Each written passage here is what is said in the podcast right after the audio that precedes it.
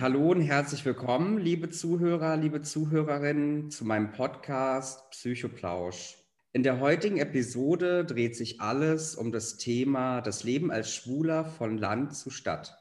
Mit meinem heutigen Gast wechselnde Themen der Psychologie mit Kollegen, Betroffenen oder auch einfach interessierten Gästen werden hier aufgegriffen und thematisiert. Ich freue mich besonders auf den Psychoplausch heute mit meinem Gast. Möchtest du dich vielleicht kurz vorstellen, wer du bist, warum du heute hier bist? Ähm, ja. Ja, ähm, ich bin der Alex. Ich bin 28 Jahre alt. Ähm, ja, ich komme aus der kleinen Stadt und wohne jetzt in der großen Stadt. Ich wohne jetzt in München. Ähm, ja, was soll ich sagen? Ich bin ein bisschen überfordert. Mach doch erstmal weiter, das kommt schon. Alles in Ordnung, vielen Dank. Ja, schön, dass du heute da bist und dir die Zeit nimmst, ein Teil des Podcasts Psychoplausch zu sein. Und Ach, jetzt habe ich es wieder, wieso ich da bin. Entschuldigung, dass ich dir ins Wort falle. Wieso ich da bin, weil ich euch ähm, auf diesen Post vor Wochen und Monaten ähm, zu dem Podcast geschrieben habe, naja, ich habe nicht unbedingt, ich muss nichts erzählen, aber ich finde es total wichtig, dass man über Psychologie und auch Therapie auf eine normale Art und Weise spricht ähm, und dass man das so ein bisschen die Hemmschwelle nimmt. Und äh, jetzt habe ich vor kurzem von euch eine Nachricht bekommen oder von dir eine Nachricht bekommen. Ähm, habe mir gedacht, ja geil, dann machen wir das jetzt. Ja, sehr cool. Also danke für deine Ergänzung und ähm, ja, schön, dass du da bist und über das Thema das Leben als Schwuler von Land zu Stadt sprechen möchtest. Genau, auch an der Stelle nochmal vielen Dank für die Offenheit zum Thema und auch deine Stärke, darüber zu sprechen. Und äh, für alle Zuhörer und Zuhörerinnen ist natürlich dieser Podcast kein psychologischer oder therapeutischer Ersatz von Beratung oder Behandlung. Bitte suche dir für Themen mit Leidensdruck eine spezielle und passende Hilfeform. Genau. Ähm, liebe Zuhörer, liebe Zuhörerinnen, ihr kennt meine Podcast. Ihr wisst, am Anfang kommt erstmal nochmal eine Aussagen- und Faktenbeschreibung. Da starten wir erstmal, ähm, was ist Homosexualität eigentlich? Wie äußert sich Homosexualität eigentlich? Ähm, Homosexuelle Fantasien, Aktivitäten und Erfahrungen in der Kindheit und Jugend gehören oftmals zur normalen sexuellen Entwicklung eines Menschen. Und auch später hat äh, tatsächlich jeder Mensch gewisse homosexuellen Tendenzen oder Fantasien. Eine eindeutige Definition, ab wann man homosexuell sei, gibt es nicht. Es gibt viele, die gleichgeschlechtliche sexuelle Beziehungen führen, sich aber trotzdem für das andere Geschlecht entscheiden. Es ist ein langer Prozess, der die meisten auf ihrem Weg zur sexuellen Findung begleitet. Leider ist dieses Thema von der perfekten Familie, Mann, Frau und Kind noch viel zu oft Thema in der Gesellschaft. Gerade auf dem Land soll es ja auch so sein, dass kaum jemand aufgeschlossen sei. Alle gelten als traditionell orientiert ähm, oder auch konservativ. Viele queere Menschen zieht es wegen dieser Vorurteile dann besonders in die größeren Städte. Queere Jugendliche, die dort aufwachsen, fliehen früher oder später in die Stadt, sei es aufgrund von Studium, Weiterbildung, neue Projekte oder auch weil die schwule und lesbische Szene auf dem Land äh, nicht existiert. Ja, in der Stadt kann man äh, endlich sein, man kann anonym sein. Äh, es gibt viele Gründe, wie auch einer homophoben Haltung entgegenzuwirken oder das Gefühl zu haben, diskriminiert zu werden, die in einem Dorf unmittelbarer ist als in einer Großstadt. Ob es nun am Land mehr Vorurteile gibt, ist schwer zu sagen. In der Stadt hat man den Luxus, dass man sich aussucht, mit welchen Leuten man zu tun hat, während man auf dem Land von den Leuten umgeben ist, die einfach da sind. Diskriminierung, Homophobie und Rassismus sind äh, nicht nur aufs Land beschränkt, auch in der Stadt gibt es diese Vorfälle immer wieder. Das soll an der Stelle ja auch nicht heißen, dass das Landleben für queere Personen per se schlecht ist. Nicht überall stößt man auf abwertende Blicke oder Ablehnung. In vielen Dörfern und Gemeinden auf dem Land sind queere Menschen selbstverständlich auch ein Teil der Community. Für LGBT-Personen hat das Landleben auch Vorteile gegenüber der Stadt. Familien wollen ihre Kinder zum Beispiel auf dem Land großziehen. Auch die enge Dorfgemeinschaft wird von vielen als positiv hervorgestrichen und andere übernehmen dann auch den Haushalt der Eltern. Ein weiterer Grund, weshalb Homosexuelle in die Stadt ziehen, ist der fehlende Anschluss an die Szene auf dem Land. In der Stadt können sie sich Freundeskreise aufbauen und frei wählen. Mittlerweile hat sich die Gesellschaft ähm, positiv weiterentwickelt zu dem Thema. Außerdem muss man fairnesshalber auch sagen, dass die gleiche Feindlichkeit gegen Homosexuelle auch in den Städten gegeben sei. Diese Feindlichkeit ist keine Erfindung vom Land, aber die Anonymität der Stadt ermöglicht ein Untertauchen. Genau. Ähm, ich glaube, an der Stelle habe ich sehr viele Aussagen und Fakten erstmal vorab zusammengefasst. Und genau, ich möchte auch nicht allzu viel vorweggreifen, äh, sondern mit dem lieben Alex da auch in eine Diskussion gehen. Ja, lieber Alex, du hast kurz schon angerissen, wer du bist, wie alt du bist, ähm, warum du an dem Projekt mitmachst. Ähm, möchtest du dich vielleicht noch mehr vorstellen? Möchtest du den Zuhörer, Zuhörerinnen noch mehr preisgeben? Ja, also ein bisschen.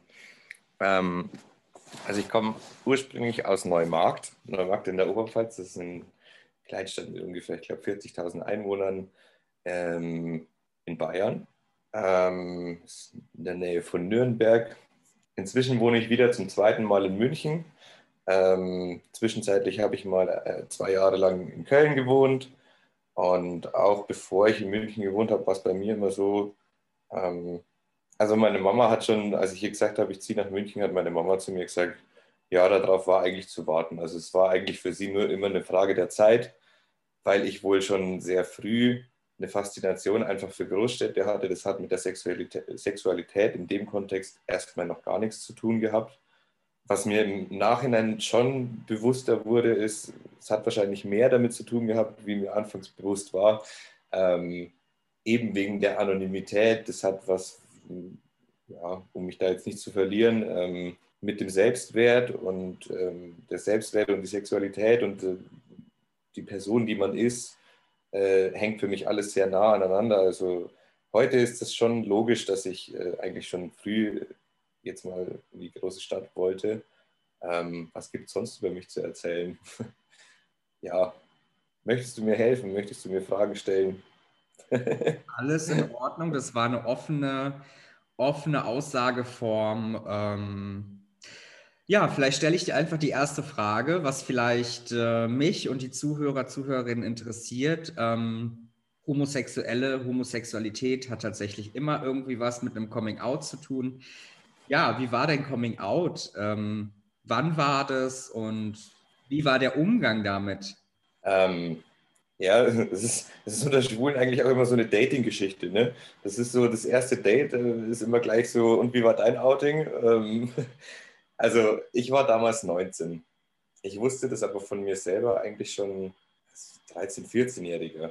Nur durch meine, ich nenne es jetzt mal kindliche Prägung, auch ländliche Prägung, war für mich, wie du das vorhin auch schon gesagt hast, ähm, ich hatte dieses Bild im Kopf, ein glückliches, erfülltes Leben bedeutet ähm, Frau, Haus, Kind, äh, ein Hund dazu und zwei Autos. Das war so meine Realität.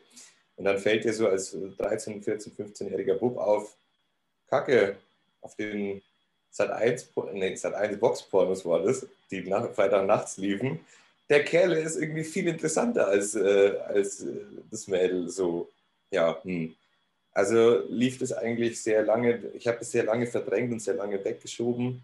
Ähm, und ähm, viereinhalb Jahre eigentlich, zum Minimum. Und dann habe ich mich mit 19 geoutet, nachdem ich meinen damaligen besten Freund kennengelernt habe, der offen schwul gelebt hat, auch in Neumarkt, Schrägstrich Neumarkt Nürnberg. Also auch da ist schon die Großstadtaffinität, weil wie du es schon gelesen, vorgelesen, erzählt hast, ähm, ja, es gibt halt auf dem Land keine Szene und es gibt auch in Neumarkt keine Szene. Und ähm, ja, mit 19 habe ich mich dann bei ihm erstmalig geoutet und dann in so einem ganz kleinen Kreis von fünf bis zehn Leuten. Das wurde ziemlich schnell ein Lauffeuer. So auf dem Dorf passiert was, würde ich sagen.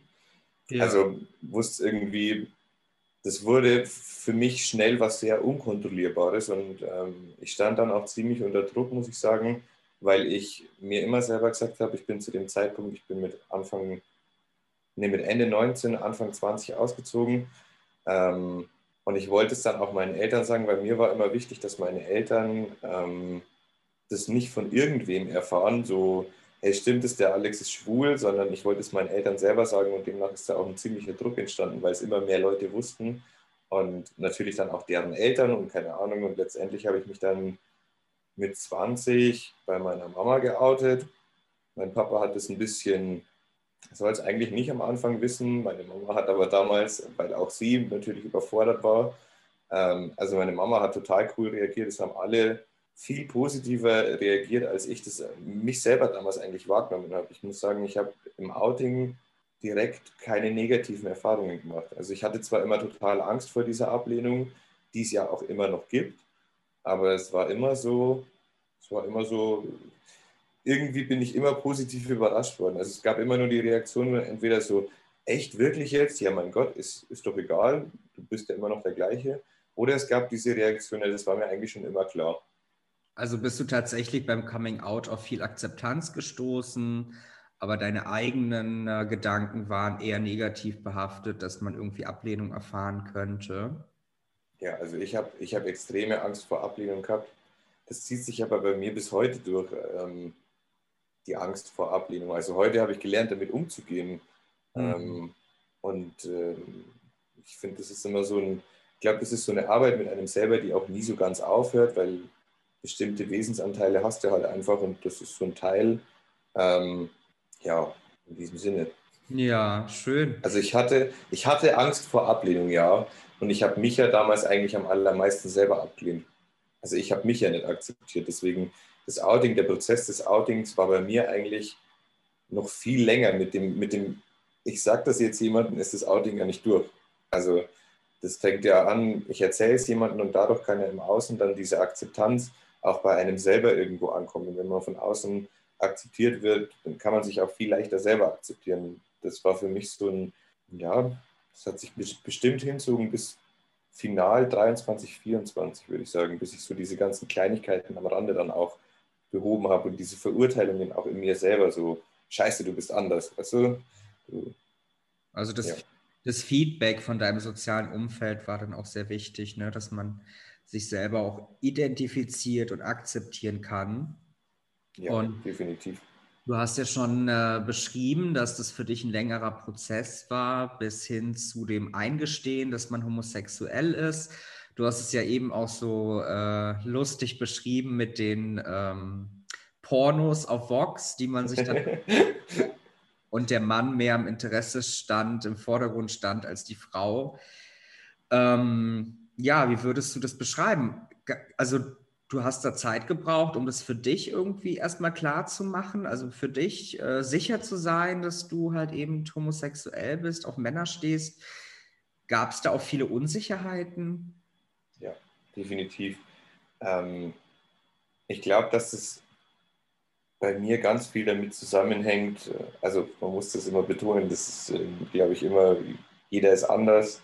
Ähm, das heißt, es ist immer sehr personenabhängig, deswegen möchte ich ja betonen, das hat was mit mir zu tun, das kann man nicht verallgemeinern in dem Sinn jetzt, aber ähm, ich glaube, ich habe mich damals selber abgelehnt und zwar ziemlich krass, weil hätte ich mir leichter eingestehen können, sage ich mal, wäre ich anders aufgewachsen, wäre ich offener aufgewachsen, dass es das halt gibt, dann wäre ich viel früher vielleicht konfrontiert gewesen, sage ich mal. Ähm, und ähm, so ist da erstmal so ein Weltbild in mir zusammengebrochen. Also es war so diese Vorstellung von Glück und Zufriedenheit und was ich im Leben erreichen möchte, war irgendwie, ja, wäre ja damit hinfällig gewesen. Also habe ich mich innerlich angefangen dagegen zu wehren, weil ich gesagt habe, ja, was, was dann? Was macht mich dann glücklich? Was macht mich dann aus? Also das hat eigentlich eine riesengroße Identitätsfrage dann auch ja, hervorgerufen, was wieder zum Thema Land passt, weil in meiner Realität ist es oft so, dass die Leute auf dem Land glücklich sind. Also das einzige Ziel ist, eine Frau zu finden, mit dieser Frau ein bis drei Kinder zu, zu kriegen und ähm, wie gesagt, das ein Einfamilienhaus zu bauen. Und dann zwei Autos vor der Tür zu haben und äh, so mehr oder minder auf den Tod warten. Und ich muss sagen, aus heutiger Sicht bin ich dem Ganzen eigentlich echt dankbar, dass ich jetzt schwul bin und dass ich äh, aus dieser Seifenblase irgendwo raus bin, weil ich sage, das Leben kann mehr und das Leben ist eigentlich meines Erachtens eine Entscheidung. Also heute habe ich natürlich andere Werte. Ich habe dann früher, also mein Outing lief so in Prozessen und vor allem mein Outing für mich selber, glaube ich, lief in so Prozessen ab, dass ich gesagt habe, ja gut, okay, vielleicht bist du bi. Hm. Das war so, das war so, ist nicht so schlimm, äh, wie, wie jetzt schwul zu sein. Und dann hatte ich zum Beispiel ähm, mit ähm, den ersten sexuellen Erfahrungen war das dann so, naja, wenn schon schwul, dann wenigstens aktiv, weil es ja immer noch männlicher. So, ähm, heute bin ich da ziemlich offen und sage, ich mag beides total gern, so, äh, weil es einfach dazugehört, weil ich bin halt ein schwuler Mann und das heißt, ich finde, ähm, ich finde da alles, ich bin da recht, recht, recht offen, sage ich mal. Ähm, gehört halt dazu. So. Aber das waren, glaube ich, viele Prozesse in mir selber, wo ich dann auch gemerkt habe, so ich hatte auch mal eine Phase, da war ich nur passiv, also nur, nur voll dumm eigentlich. Aber inzwischen, sage ich ja, man muss die Feste feiern, wie sie fallen. Ja, du hast ja auch jetzt äh, bei deiner Beschreibung ganz gut erwähnt, dass du einfach auch eine Sinnfindung für dich benötigt hast, ja, eine Identitätsfrage, wer bin ich eigentlich, wie identifiziere ich mich selbst, auch mit meinem Umfeld, was ist für mich wichtig, was ist eine Zielfrage. Das ist, glaube ich, nochmal ganz schön und äh, ganz gut zusammenfassend zu sagen, dass es einfach nochmal tatsächlich ein Perspektivwechsel ist, auch für einen Homosexuellen oder auch einen Betroffenen, der äh, von der sexuellen Leitlinie einfach eine A-Norm darstellt, sich mit gewissen Themen nochmal von einer anderen Perspektive zu beschäftigen was tatsächlich Leidensdruck auslösen kann, aber im Endeffekt einem auch Mehrwert bieten kann, diese Konflikte oder auch diese Unstimmigkeiten für sich nochmal neu zu sortieren und aufzulegen? Ich glaube, es ist eine, eine, Mischung aus beiden. Also es ist beides gleichzeitig einhergehend. Zumindest war es bei mir so. Also es war auf der einen Seite ein immenser Leidensdruck und auf der anderen Seite aber auch ein immenser Mehrwert, dass ich sage, hätte ich dieses Outing damals so nicht gehabt und wäre ich jetzt nicht schwul, wie ich es bin, dann würde mein Leben wahrscheinlich auch anders aussehen. Also ja. Und wie ist denn ähm, deine Sicht zum Beispiel auch als Darstellung für die Zuhörer, Zuhörerinnen ähm, Coming Out in Verbindung zu Schwulsein oder Coming Out zu Verbindung lesbisch sein? Glaubst du, Männer haben einen höheren Leidensdruck durch diesen gesellschaftlichen Aspekt, was ein Mann darstellen soll? Oder Wobei wir dann aber schnell ins Thema toxische Männlichkeit auch wieder kommen. Ähm, Finde ich schwierig zu beantworten. Ich glaube, dass es, ich glaube, dass, wenn man, wenn man das jetzt mal versucht, allgemeiner zu betrachten, dann ist, ähm, es ist, also lesbisch zu sein, ist, glaube ich, in Anführungszeichen gesellschaftlich einfacher und auch das Coming Out zu haben, als es, ähm, als es bei einem Mann ist, beim, beim Schwulsein. Mhm. Weil ich glaube, Schwulsein ist ähm, vor allem jetzt im gesellschaftlichen Kontext ähm, oft auch behaftet mit extrem negativen, ähm, mit negativen Dingen einfach. Um es einfach mit, also wenn man sich überlegt, äh, ich kenne ich kenn kein Schimpfwort, was man ähm, im allgemeinen Sprachgebrauch verwendet, ähm, wo es um Lesben geht. Aber zum Beispiel ist ein, ein, ein ganz allgemeines Schimpfwort bis heute, du Schwuchtel. Da fängt es doch schon an. Und ja. das, ähm, das glaube ich, macht es im Allgemeinen schwerer, weil Kerle müssen immer harte Kerle sein und ähm, Schwule sind immer gleich Prinzessinnen. Und ähm, ist vielleicht auch noch dazu zum Outing auch nochmal ähm, für mich war halt auch dieses das Outing hat für mich immer bedeutet, wenn ich mich oute, dann muss ich in dieses Klischee passen. Dann trage ich auf einmal rosa Tütüs und ähm, keine Ahnung, höre nur noch ähm, Backstreet Boys und diese ganzen Klischees, die behaftet sind, mit, mit, die mit Schwulsein einhergehen. Und für mich war es dann eigentlich auf meiner ersten Schwulenfeier, auf der ich so noch als damals hetero war, das hat mir eigentlich so irgendwie den Horizont so erweitert, dass ich gesagt habe, hä, okay, die sind irgendwie alle ganz normal, so, das sind ganz normale Kerle, die halt einfach auf Männer stehen. Und äh, dann hat das was in mir angestoßen, dass ich gesagt habe, okay, ich glaube, ich muss gar nichts ändern. Ich glaube, ich kann einfach der Alex sein, der ich jetzt bin, mit dem, was er mag. Und der darf, keine Ahnung, früher war es für mich so ein Thema, ich fand Hip-Hop ganz cool und ähm, finde ich auch heute noch, aber das war für mich sowas, wenn ich mich oute, dann darf ich kein Hip-Hop mehr hören, weil das passt ja nicht zusammen. Hm. Heute sitze ich da und lache drüber und denke mir so, Alter, wie dumm warst du damals? Aber das war damals halt so meine Realität. Hm. Irgendwie. Ja, danke für die Umschreibung. Und ähm, welche Situationen könntest du in Verbindung stellen mit dem Schwulsein, welche unangenehm sind oder welche für dich unangenehm waren? Oh, das finde ich eine schwierige Frage. Wenn mir da jetzt auf Anhieb fällt mir dazu eigentlich gar nichts ein, ähm, weil es auch schon so lange her ist irgendwie. Ja. Also, weil ich da irgendwie eher momentsorientiert bin und sage, okay, hm, es ist jetzt so, wie es ist. Okay. Also Vielleicht die Frage ein bisschen spezifischer. Hat irgendwer in deiner Umgebung schon mal gesagt, deine Sexualität ist unnormal oder unnatürlich? Hast du sowas schon mal erlebt? Oder du seist kein richtiger Mann? Definitiv. Ähm, also, also ich persönlich mache selber Witze drüber und sage, ich kann es mir aussuchen, wann ich die Prinzessin bin und wann nicht. Mhm. Ähm, meine beste Freundin sagt zum Beispiel, Franzi sagt immer zu mir, naja, du bist schwul, also du bist irgendwie so das Zwischending. So. Und die meint es natürlich, sie ist selber eine Lesbe, also alles cool. Ähm, die meint es natürlich nicht so, aber ähm, das Schwulsein oder Homosexualität, was von unnormal hat und, und Andersartigkeit hat, ähm, ist definitiv präsent, meines Erachtens. Also mhm.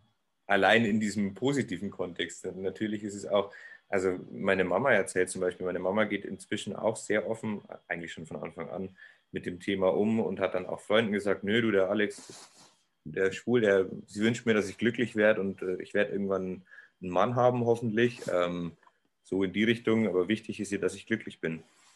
Und äh, meine Mama wird heute noch ganz oft gefragt von, von, von Freundinnen, von Freunden, ja echt, und wie war das so und war das schlimm für dich? Und meine Mama sagt, nee, das war, das war halt so. Im ersten Moment war ich ein bisschen schockiert, aber ähm, das ist halt jetzt so, das ist nichts Schlimmes, das tut auch nicht weh, so, also ja. Also, ja, das heißt, du schreibst so für dich dein Umfeld, also auch Angehörige haben eher positiv äh, reagiert und ja sind die für dich auch eine wichtige Ressource? Damals auf jeden Fall gewesen. Ja. Also damals auf jeden Fall gewesen, weil ähm, ich würde sagen, ich habe ähm, hab lange, lange Zeit ein sehr geringes Selbstbewusstsein gehabt, einen sehr kleinen Selbstwert.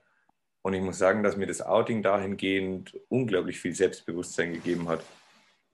Ähm, was auch an den Reaktionen der anderen gelegen hat. Also da Rückhalt zu bekommen, da unterstützt zu werden, die Erfahrung zu machen, hey, wir haben dich lieb, so wie du bist und nicht, äh, es ist nicht wichtig, ob du jetzt hetero oder homo bist, das ist egal, sondern du bist halt einfach Alex. Ja. Also, ja, in der Hinsicht. Ja, schön. Und ähm, du hast vorhin ja auch kurz deine Eltern erwähnt, ne, wie deine Eltern damit umgegangen sind.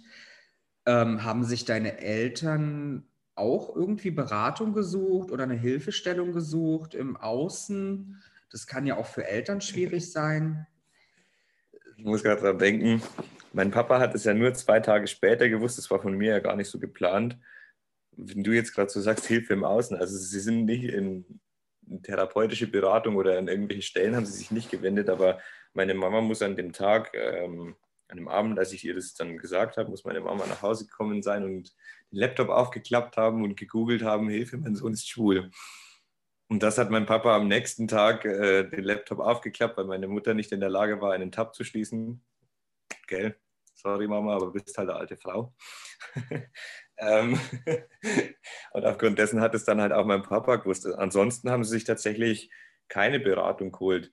Ähm, rückblickend war mein Papa mehr gefordert, glaube ich, in sich, ähm, weil mein Papa noch mal ein Stück ländlicher aufgewachsen ist als meine Mama.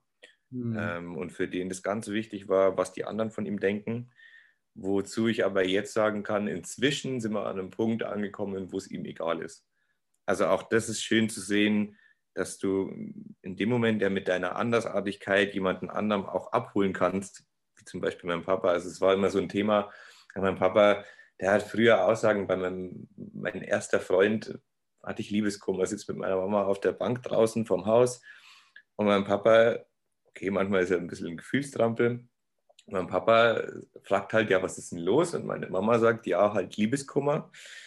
Und mein Papa ist völlig überfordert. Heute sehe ich das so. Heute kann ich das nochmal reflektiert betrachten. Mein Papa steht, steht da und sagt, ja, ähm, mit einer Frau wäre es das Gleiche.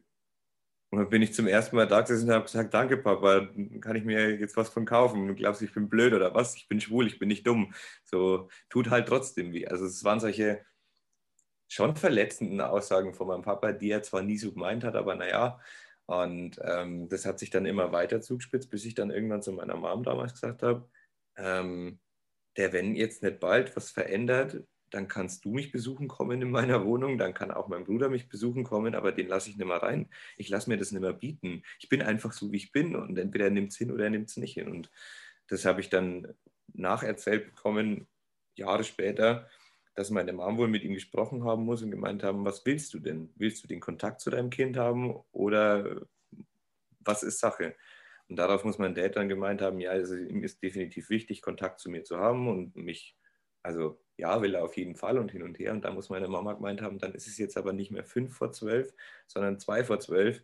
Und dann wird es Zeit, jetzt was zu ändern. Und das war bei meinem Papa final, glaube ich, so, wo auch der Knoten geplatzt ist, so in ihm, dass er gemerkt hat, so, okay, sein Kind ist ihm einfach wichtig. Ähm, und das war so, da hat sich irgendwas in ihm bewegt, würde ich sagen, weil ab dann haben wir echt nach und nach echt gut zueinander gefunden, würde ich sagen. Ja, das ist sehr schön, sehr schön zu hören. Das heißt, dein Papa hat ein bisschen länger Zeit gebraucht, um. Ja, mein Papa hat ein paar Jährchen gebraucht. Meine Mama hat ihn halt auch rausgefordert, weil meine Mama hat es halt auch beim Essen, wenn er mit dabei war, mit Freunden, meine Mama hat das, was ich vorhin schon gesagt habe, das hat meine Mama halt auch im Beisein meines Vaters erzählt, sage ich mal, wo er wollte immer nicht so thematisiert haben, aber bei ihr war das halt auch immer egal worauf ich auch echt stolz bin, also bei meiner Mom vor allem, weil ich weiß, was für mich als bei Akzeptanz dazugehört. Und ich, ich habe mir halt von, von, von beiden gewünscht, dass sie es akzeptieren, aber zwischen akzeptieren und offen damit umgehen, ähm, da liegen halt Welten dazwischen. Deswegen ja, vor allen Dingen auch dann deine eigenen Kognition, was für dich Offenheit und Toleranz bedeutet und welche Erwartungshaltung man dann auch hat gegenüber seinen Eltern. Ähm, ja, es war, wie gesagt, bei mir war es so, keine Ahnung, also hätten sie es an, angenommen und akzeptiert und einfach nicht drüber gesprochen, dann hätte ich das für mich auch akzeptieren können. Aber meine Mama ist da halt ziemlich viel weiter gegangen und hat gesagt, nö, da wird offen drüber gesprochen, das ist so, das ist kein Thema, das ist, das, das war für mich, äh, war und ist für mich was, wo ich sage, da bin ich auf die Frau echt stolz. Also da hat sie mich auch echt, oh, kriege ich Pippi in den Augen. ja, das ist echt schön und auch sehr wertvoll, ja. wenn sich dann ja. deine Mama da so stark gemacht hat, auch für den ganzen Prozess und für dich da ist.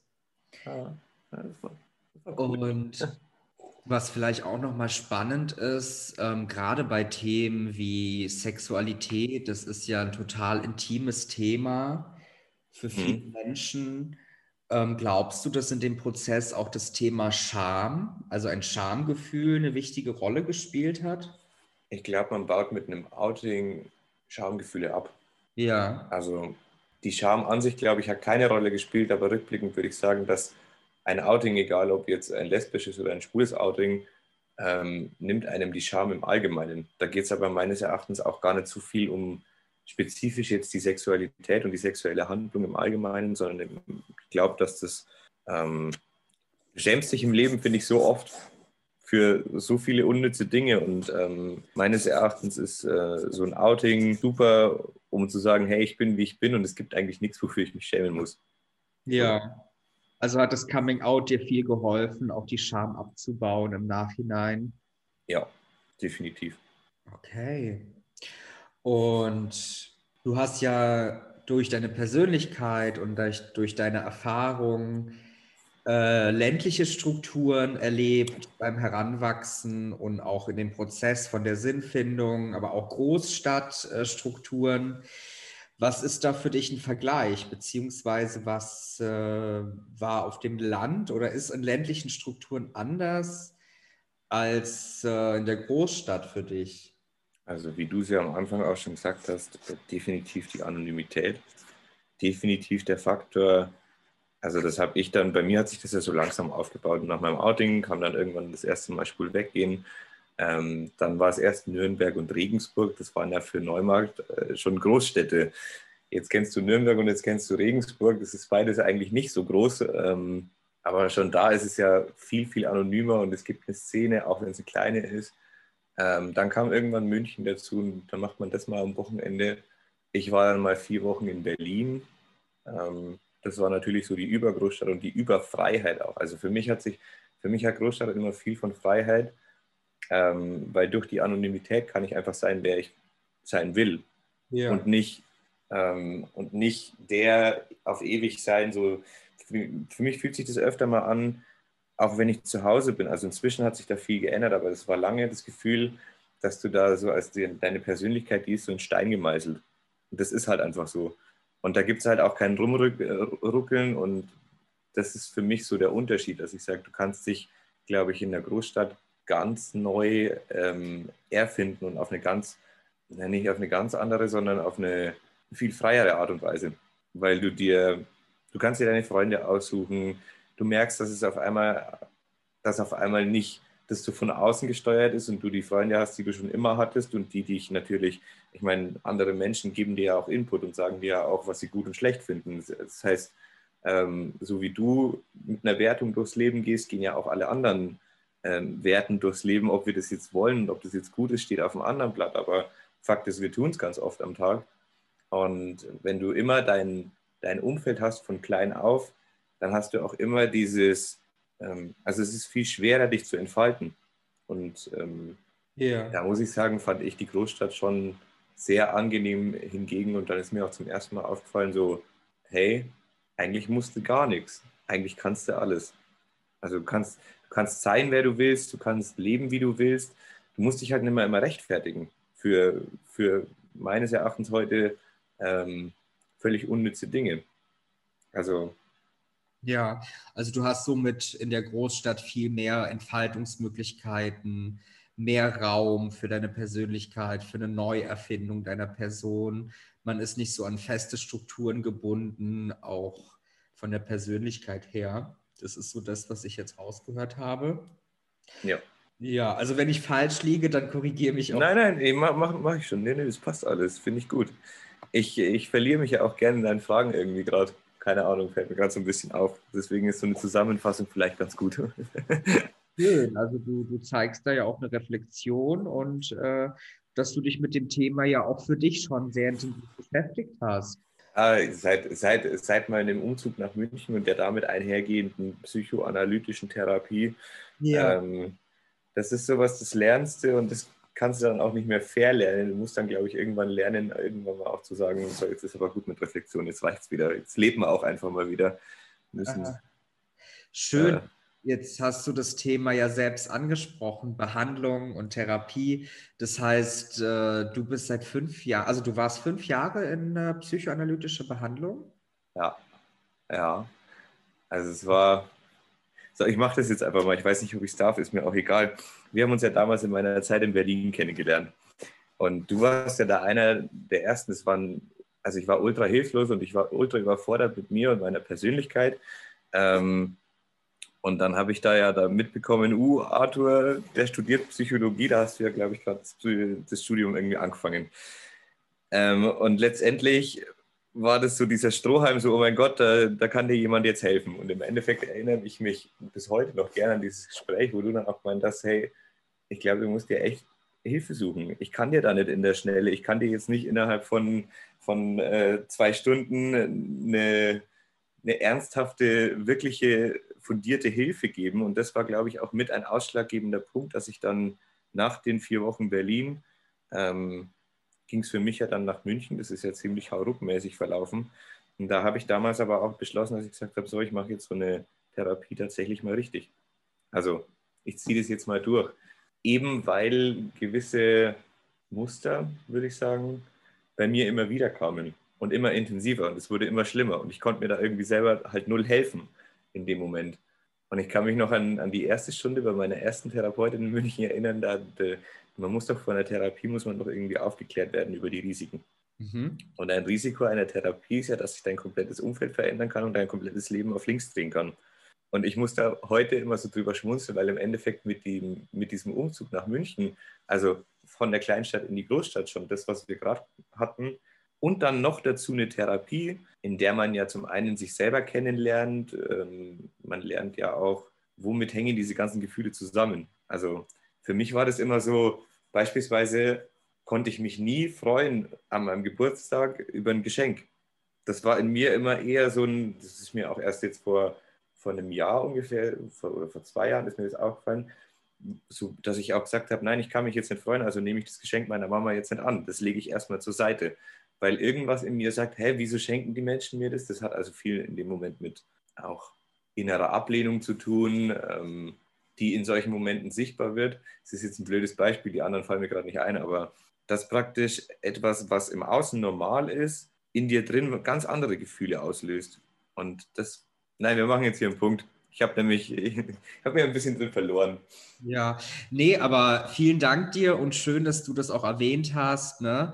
dass wir uns ja auch äh, persönlich mal kennengelernt hatten, eben auch in Berlin und ich dir da ja auch das Feedback gegeben habe, dass man tatsächlich über eine Therapie, ja, über eine Anbindung auch wirklich so ein Higher Self sich aneignen kann ne, und Experte wird von Leidensdruck etc. Das gibt ja jedem Menschen Mehrwert und tatsächlich auch sehr schön und spannend zu sehen, äh, was das Ganze mit dir auch gemacht hat und wie du dich ja weiterentwickelt hast und wie das ja auch für dich einfach auch ein Erkenntnisgewinn war und tatsächlich ja auch du dadurch dein Leben besser reflektiert hast und jetzt auch gewissenhafter durchs Leben gehst und gestärkt bist. Das ist ja auch ein sehr schönes äh, Setting, das so an der Stelle zu erwähnen. Ja, definitiv.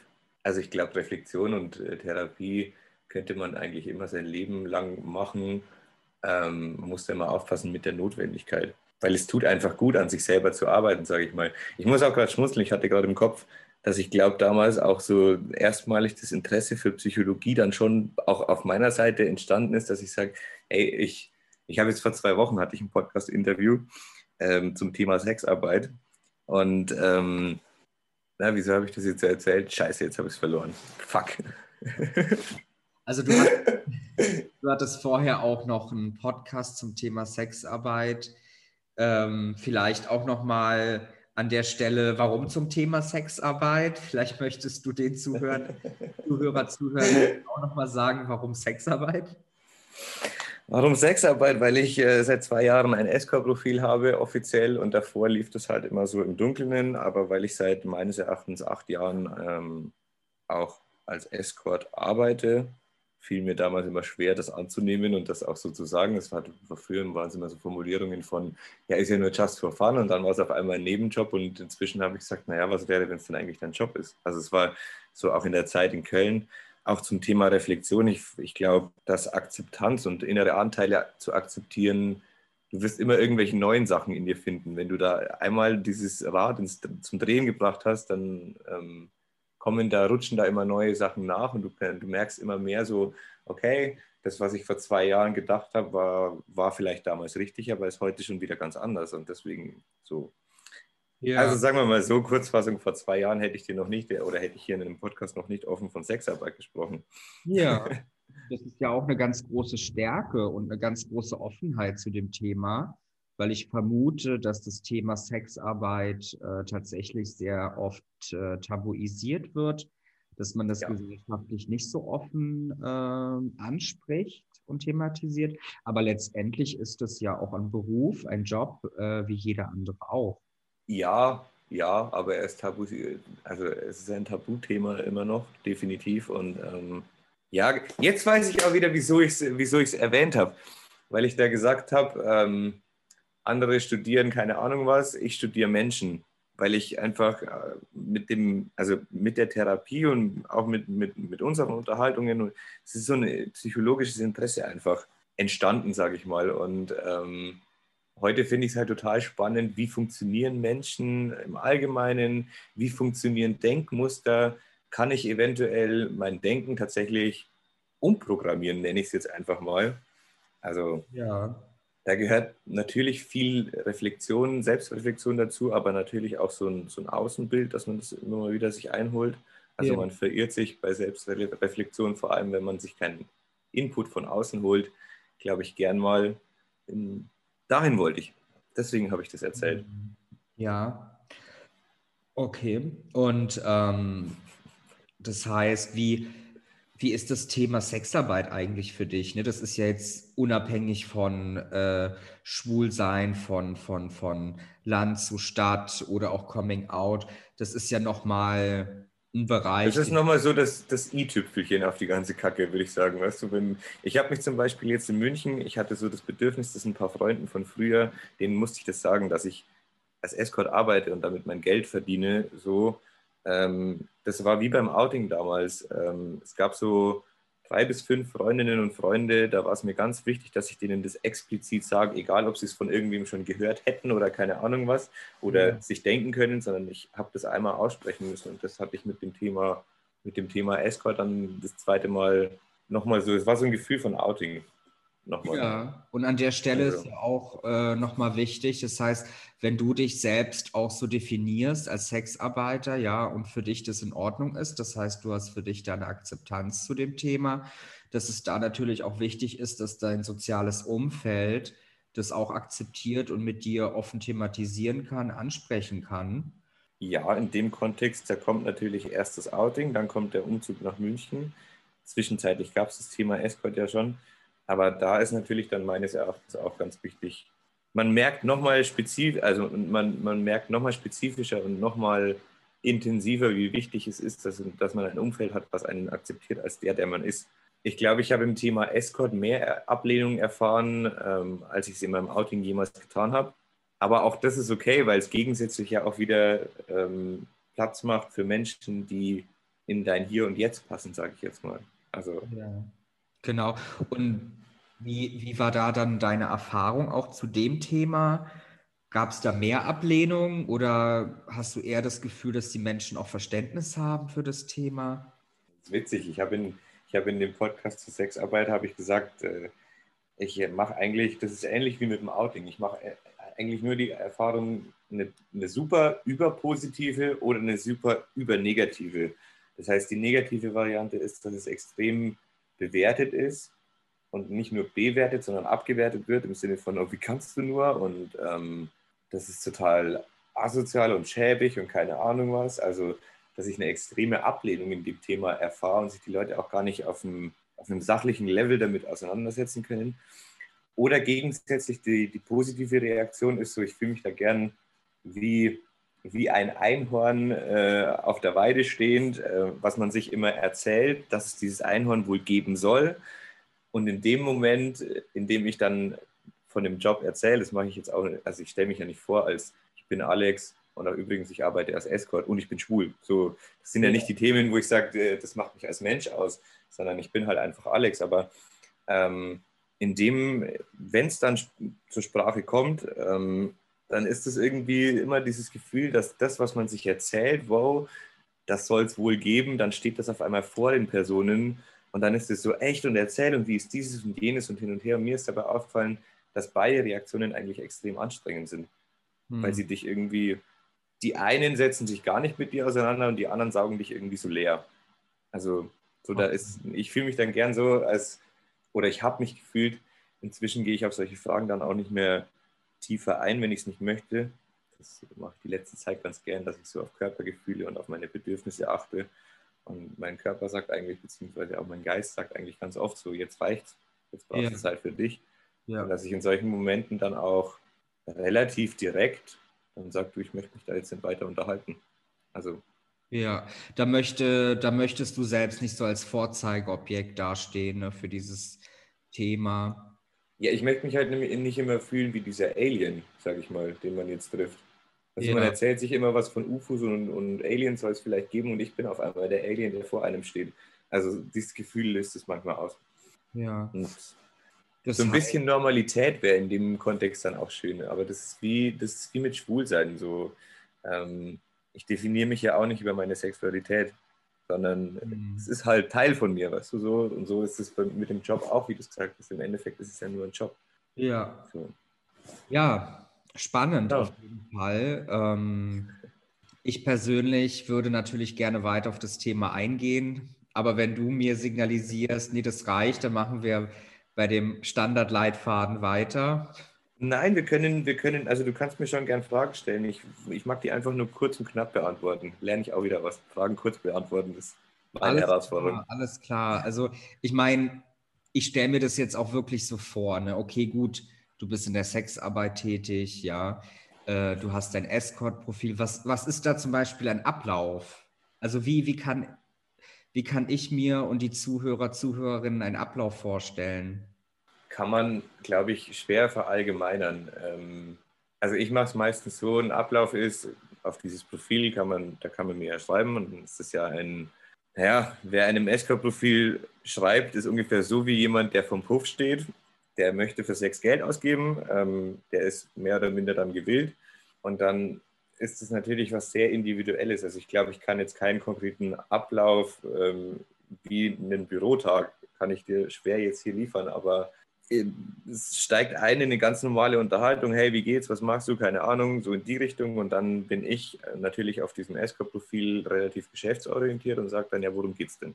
Weil ich mir auch sage, ja, das ist ja meine Lebenszeit, die ich da investiere, also soll ja was dabei rumkommen. Dafür habe ich dieses Escort-Profil ja. Das heißt, ich frage dann relativ schnell, ja, was kann ich, denn, also worum geht's denn, was möchtest du denn, bla bla bla. Das nennt man ähm, im im Verkauf nennt man das Bedarfsanalyse. Ähm, das ist dann für dich ja tatsächlich Arbeitszeit. Ja. Ich habe es halt nicht, dass ich morgens einstemple und abends ausstemple, sondern ich arbeite halt irgendwie gefühlt, wann ich das möchte. Aber durchaus viel am Tag. Ja. Also es sind halt mal die zwei Minuten da schnell reinschauen, die drei Minuten da schnell reinschauen.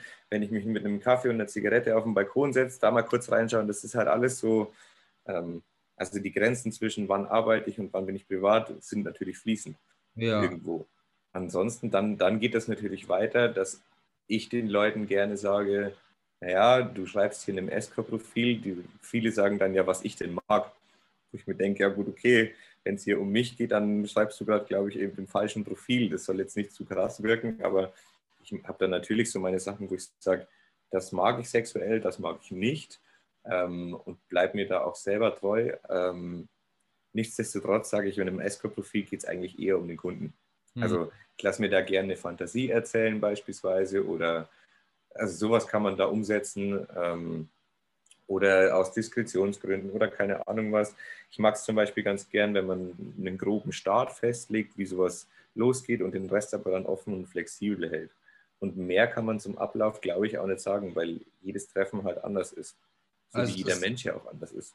Also es ist sehr individuell und es reicht vielleicht auch von gemeinsam essen gehen, gemeinsam Zeit verbringen bis zu sexueller Aktivität. Ja, definitiv. Okay. Alles dabei. Oh. Ja, auf jeden Fall äh, danke dir für die Offenheit zu dem Thema äh, Escort und Sexarbeit. Sehr spannend. ähm, ja, was vielleicht noch spannend ist, das Thema jetzt auch nochmal zur Corona-Zeit anzuschneiden. Ist es jetzt zur Corona-Zeit eigentlich möglich oder ist es nicht möglich? Da muss ich jetzt aufpassen mit meiner Formulierung. Also es ist eigentlich ja verboten. Ja. Ist die Frage, steht mein vollständiger Name dann äh, hier in dem Podcast oder nicht? Ähm, äh, ich bin ja in dem Moment bin ich ja, wär, wäre ich ja, nicht bin ich, wäre ich ja strafrechtlich verfolgbar. Das heißt, also du bist äh, tatsächlich verantwortlich für das, was du sagst. Du hast dich in dem Podcast vorgestellt als Alex. Das ist das, was die Zuhörer und Zuhörerinnen kennen. Hm. Aber du entscheidest, nee. auch diese Frage überhaupt zu beantworten. Du kannst sie auch ablehnen. Dann machen wir weiter.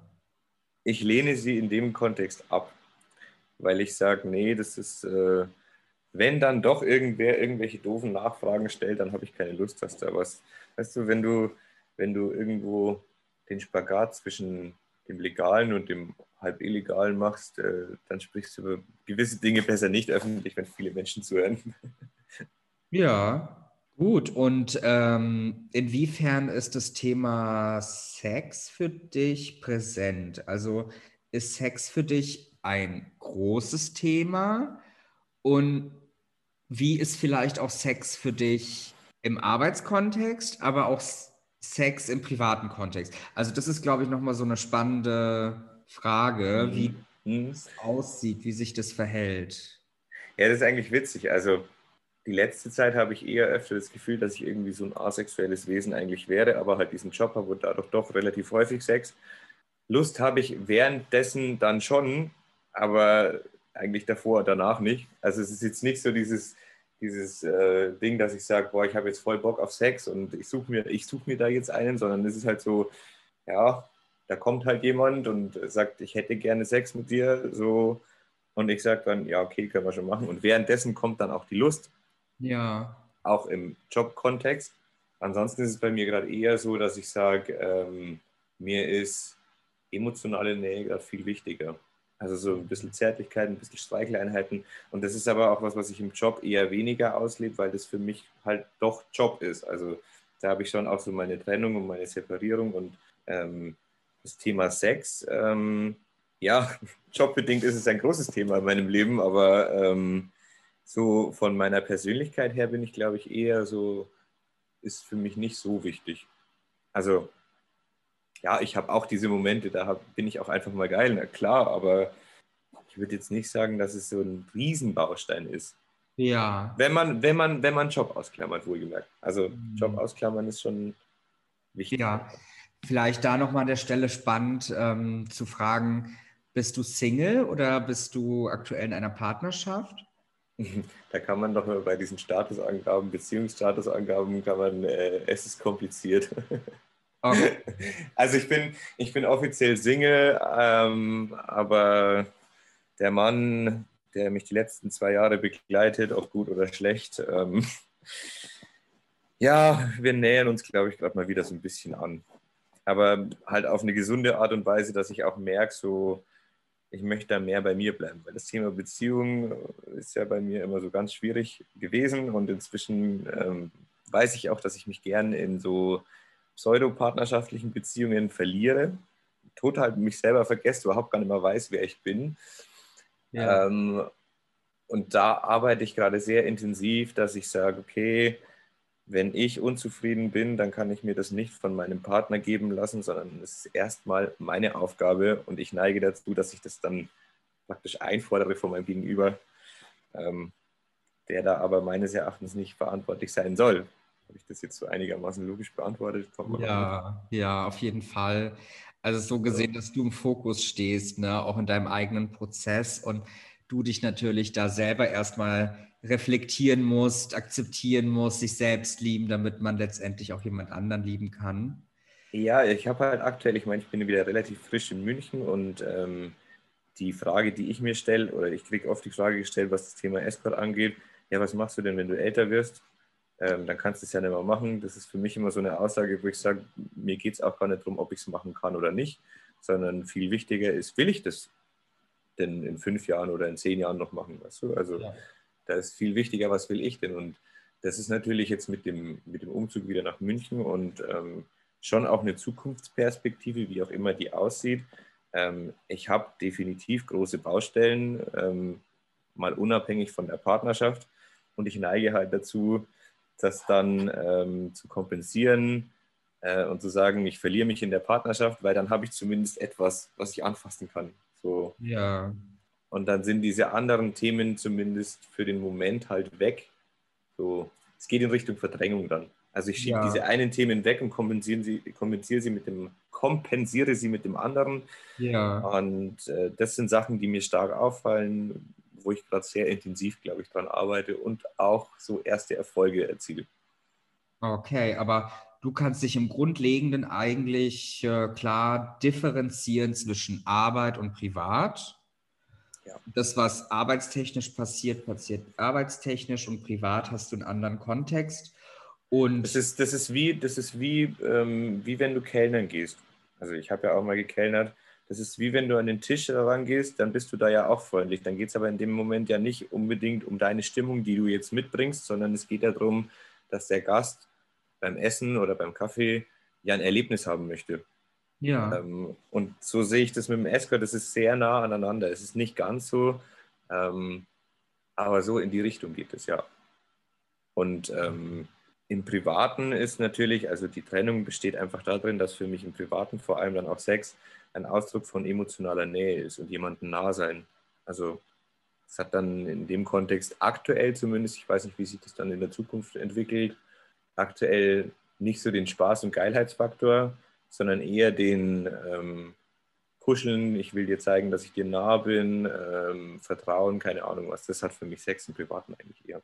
Hm. Also nochmal andere Emotionen, andere Aspekte, die da im Vordergrund stehen. Was ja tatsächlich wichtig ist, ist einfach nur, dass du selbst damit gut umgehst ne? und für dich da klare Grenzen und Strukturen herrschen, dass man damit gut umgehen kann. Und wie sind bisher deine Partner damit umgegangen oder dein aktueller Partner? Ist das ja, denn. Den, den, aktuellen, es ist kompliziert, den habe ich über ein Escort-Date kennengelernt, also über zwei Escort-Dates. Ja. Ah. He, is pretty woman, wie romantisch, ich weiß. Ah, ich verstehe. Das war so gesehen erstmal ein Kunde. Mhm. Okay. Und, ähm, ja, wie das Leben halt immer so spielt, gell, ich habe eigentlich in dem Moment gar nicht damit gerechnet und er eigentlich auch nicht und irgendwie ist dann, war dann halt von Anfang an irgendwie ein ganz anderes Gefühl, wie was man bei so einem Date eigentlich hat.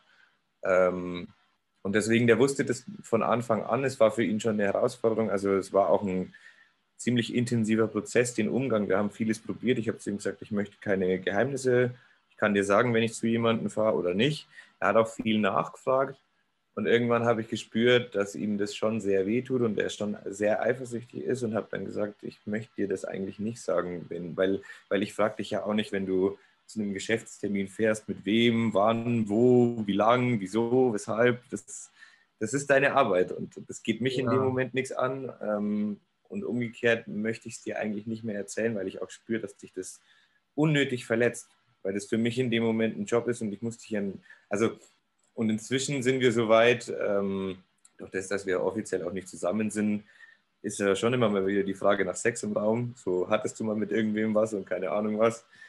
Und äh, ich habe letztens bei einem Telefonat, habe ich zu ihm gesagt, äh, ja, wie? Macht mich schon ein bisschen eifersüchtig, dass du jetzt vor vier Monaten Sex hattest mit dem Kerl und wie ist der so und hin und her. Und dann hat er halt auch zu lachen angefangen und hat gesagt, und das sagst du mir, ne, der am Tag, wenn es blöd läuft, dreimal Sex hat. Mhm. So, sage ich, das ist was ganz was anderes, weißt du? Das ist ganz, ganz anderes. Ich darf das ja. Aber gut. Das, das, das kann natürlich Schwierigkeiten bergen, ne? gerade im Thema Verantwortung, Eifersucht, Zusammenhalt, Vertrauen. Also es ist schon immer herausfordernd. Deswegen ist es auch, glaube ich, so für mich nach und nach ermüdend, dass ich sage, okay, das waren jetzt coole acht Jahre. Ich habe in diesen acht Jahren, glaube ich, ganz viel über mich gelernt und auch über viele andere Menschen. Ich habe viel erleben dürfen, sage ich mal. Ich möchte die Zeit nicht missen, aber ich spüre in letzter Zeit immer öfter, dass ich sage, okay, ja, es ist ein super gut bezahlter Job und ja, es macht auch oft Spaß, aber langsam aber sicher sehne ich mich nach einem durchaus seriösen Job, der jetzt für meine Verhältnisse natürlich nicht, der wird mir nicht zufliegen kommen, weil ich werde mich nirgendwo vorstellen und sagen, ich habe acht Jahre als Escort gearbeitet, ich kann perfekt Marketing, ich kann perfekt äh, Personal Branding, ich kann, was macht mich aus, keine Ahnung. Also diese ganzen Faktoren, die du ja durchs Escort lernst und das immer auch wieder beim Thema Tabuthema, was ich schade finde, ähm, weil eigentlich würde ich sagen, bringe ich viele Qualitäten mit, genau deswegen, aber es sagt halt jeder, ja, der hatte ja nur Sex gegen Geld, so. Ähm, wie auch immer, um beim, bei der Antwort zu bleiben, es ist so ein, ich spüre es seit ungefähr einem Jahr bis eineinhalb Jahren, dass irgendwas in mir sagt, ja, jetzt, jetzt geht es langsam dem Ende zu und eigentlich hast du keine Lust mehr darauf, jetzt kümmerst du dich um was Neues. Das ist mhm. natürlich herausfordernd, kommt mir nicht von heute auf morgen zugeflogen. Also ich halte nicht die Hände auf und sage, so, da ist es jetzt, da ist der neue Job, bei dem ich genauso gut oder noch besser verdiene, ähm, wobei mir Geld inzwischen ziemlich unwichtig ist. Also mir ist eher wichtig, dass ich Dinge tue, die ich aus Herzen gern mache. Weißt du, so. Und, ähm, ja, ich glaube, das ist tatsächlich ein sehr individueller Weg äh, und für dich persönlich einfach auch aus deinem Erfahrungsschatz und deinem eigenen Expertenstatus, was dir gut tut, was dir nicht gut tut. einfach auch eine Entscheidungssache, eine Entscheidungsfrage, die ein Prozess ist und halt eben andauernd. Die Hauptsache ist ja tatsächlich, dass man sich selber akzeptiert und einfach mit der Sache gut leben kann ne? und sich damit. Was, was, was schwer wird, wenn man dann so eine Partnerschaft haben möchte und das jetzt auch gleich jetzt haben möchte, weil dann kann man sich nämlich, äh, also das habe ich zumindest die letzten eineinhalb Jahre sehr intensiv angefangen, dann kann man sich schön selber verurteilen und schön selber sagen, ja scheiße, hättest du mal früher und hin und her und damit verlierst du aber total den Moment und du verlierst total die, die Unzufriedenheit. Das war jetzt die Du-Formulierung, das war im Endeffekt ich. Also ich habe total meine Zufriedenheit verloren und ich habe total, ich habe immense Ansprüche an mich selber dann entwickelt. So, boah, hättest du das schon so gemacht, dann hättest du dieses und jenes, würdest du jetzt schon haben und dann wärst du jetzt glücklich. Fakt ist, du bist es aber nicht. Also eigentlich voll dumm. Deswegen sage ich auch immer, Reflexion kann auch ein Arschloch sein, weil wenn dir sowas dann auch auffällt und diese Denkmuster auffallen, aber du kommst da halt einfach nicht raus, dann ah, ist herausfordernd. Und jetzt habe ich die letzten Wochen dann angefangen, auch wieder durch ihn angeregt. Also irgendwie tun wir uns doch immer noch gut. Ähm, dass ich sage, äh, Zufriedenheit fängt bei mir selber an. Und ich kann in jedem Moment zufrieden sein. Und Fakt ist, mein Leben ist jetzt so, wie es ist. Und Fakt ist, ich werde nicht mit dem Finger schnippen und es ist anders. Und es bringt mir aber auch nichts, wenn ich die ganze Zeit auf dem Finger mit, auf mich selber zeige und sage, das ist scheiße an dir und das ist scheiße an dir und das ist kacke, weil aus so einer negativen Stimmung heraus kommt nichts Gutes. Hm. Gute Dinge passieren immer nur, wenn du, wenn du es schaffst, also zumindest bin ich da so, wenn du es schaffst zu sagen, yo, ich feiere mich und mein Leben, genauso wie es jetzt gerade ist. Und dann gehen neue Türen auf und dann gibt es neue Möglichkeiten. Ich meine, dass ich da jetzt natürlich nicht von einem 9-to-5-Job spreche und dass ich da vielleicht ein bisschen anders durchs Leben gehe wie viele andere, andere ist klar, aber ähm, mit diesem State of Mind, glaube ich, kommt viel mehr Gutes zu dir. Hm. Also ich glaube, in der Psychologie nennt man das die selbsterfüllende Prophezeiung und die funktioniert halt dummerweise immer in beide Richtungen, ins Positive wie ins Negative. Hm immer in beide Richtungen ausgerichtet. Ne? Vieles im Leben ja, genau. Seiten, positiv und negativ. Und jeder ist der eigene Entscheidungsträger, was einem gut tut, was einem nicht gut tut, auf jeden Fall. Ja, was, was ich sehr spannend finde, wie du das jetzt sagst. Ähm, weil das Spannende ist doch immer, was sehen wir denn oder was wollen wir denn sehen? Und wenn wir nur das Negative sehen wollen, dann, dann ist es schön und gut, dass wir wissen, dass das Positive daneben ist. Aber das ist wie wenn du morgens aufstehst, sage ich mal, und äh, das Gefühl hast, boah, heute wird ein Scheißtag. Und dann gehst du auf die Straße und es sind ja auf der Straße eigentlich jeden Tag gleich viele Menschen. Also ich vereinfache das Beispiel. Es sind jeden Tag gleich viele Menschen auf der Straße draußen. Wenn du aber aufstehst und sagst, heute wird ein Scheißtag, dann siehst du nur Menschen, die alle ein grimmiges Gesicht ziehen, die alle nicht lachen, die alle schlecht drauf sind. Dann siehst du nur diese Seite. Hm. Wenn du morgens aufwachst und sagst, boah, heute wird ein geiler Tag, du hast so eine Grundleichtigkeit in dir irgendwie und sagst, boah, geil, ich freue mich auf den Tag hin und her, dann lachen dich auf einmal Menschen an, dann hast du eine ganz andere Wahrnehmung, dann passieren ganz andere Dinge. Und das Phänomen ist, eigentlich ist jeden Tag beides da. Ja. Einmal siehst du die lachenden Menschen und einmal siehst du die genervten Menschen, gestressten Menschen. Das ist immer so ein Spiegel von dir selber, finde ich. Und das ist tatsächlich richtig. Jeden Morgen bist du natürlich auch selbst der Entscheidungsträger, wie du durch den Tag gehst. Ne? Gehst du positiv durch den Tag? Da gibt es ja auch dieses äh, bekannte Experiment ähm, aus der Psychologie mit dem Biofeedback. Wenn man eben mehr lacht, nimmt man dementsprechend auch seine Umgebung viel fröhlicher wahr oder kann auch Witze für viel äh, amüsanter einschätzen, weil eben das Biofeedback schon durch die Muskulatur dir signalisiert, ich bin am Strahlen und mir geht's gut. Das, das ist total krass, wenn du das erzählst. Entschuldigung, ich muss ins Wort fallen weil ich nämlich letzte Woche, ich hatte so richtige drei Tief-Tief-Tage. Also so alles kacke, alles blöd, ich fühle mich richtig scheiße, ich fühle mich richtig schwer, ich fühle mich keine Ahnung. Auch das gehört dazu. Also inzwischen bewerte ich diese Gefühle auch nicht mehr so, sondern sie sind halt, mein Gott, das bin halt einfach ich. Schwer gefallen, dahin zu kommen, wie auch immer.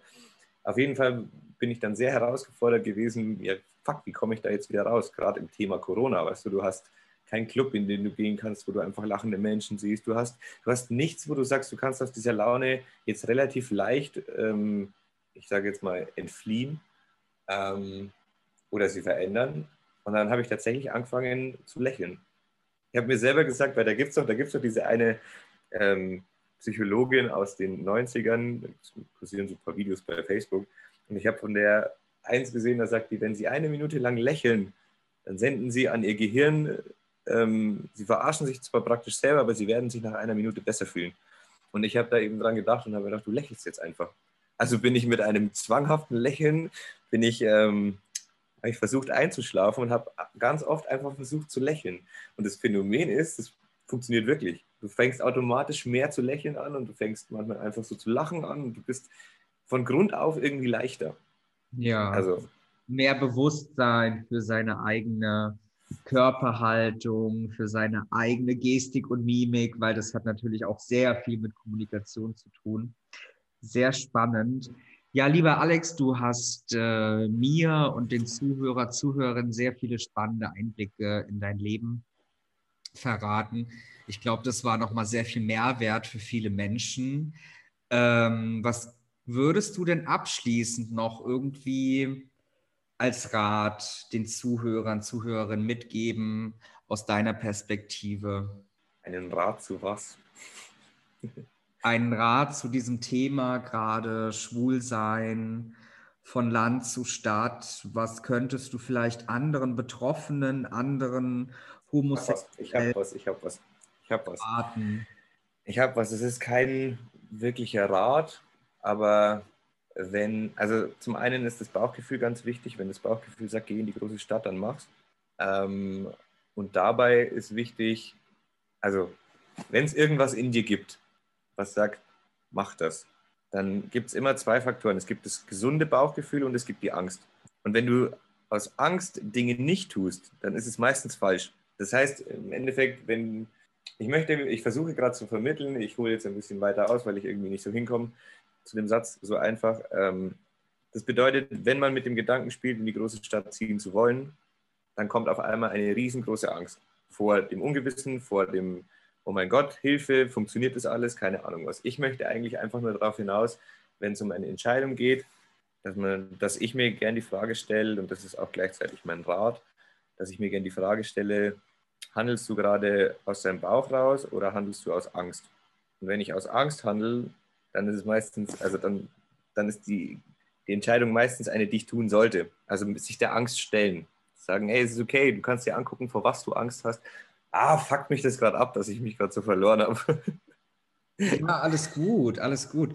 Also du, du hast es ja gerade so beschrieben, dass man äh, gewisse Vor- Nachteile ausselektieren muss und die Entscheidungsträger sich gut anfühlen sollen.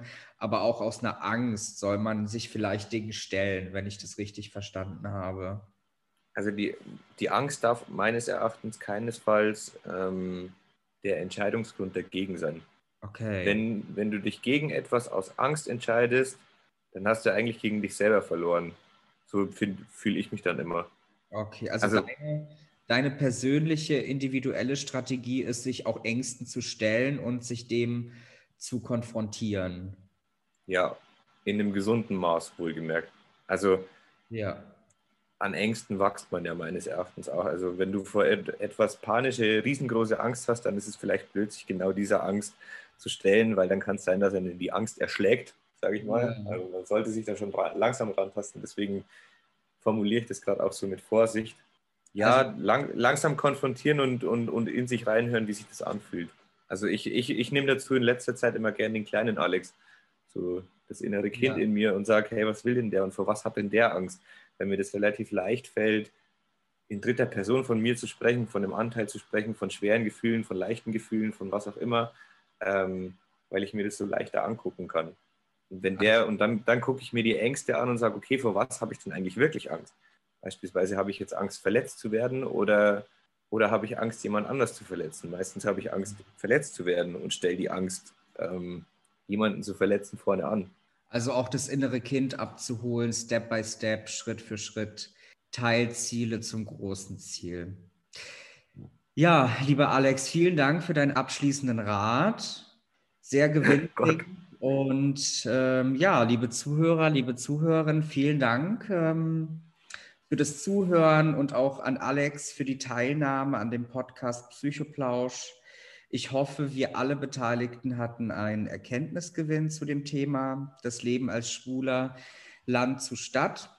Für mehr psychologische Themen und Psychotipps folgt mir gerne auf Instagram und Facebook du suchst für dein Thema eine fachliche Begleitung, einen interkulturellen Psychologen und psychologischen Berater, dann besuch doch gerne meine Website und hinterlasse eine Kontaktanfrage. Ich freue mich sehr darauf. Oder du hast Interesse, auch dabei zu sein, melde dich gerne bei meinem Team und mir via Mail unter kontakt.psychologe-bolender.de.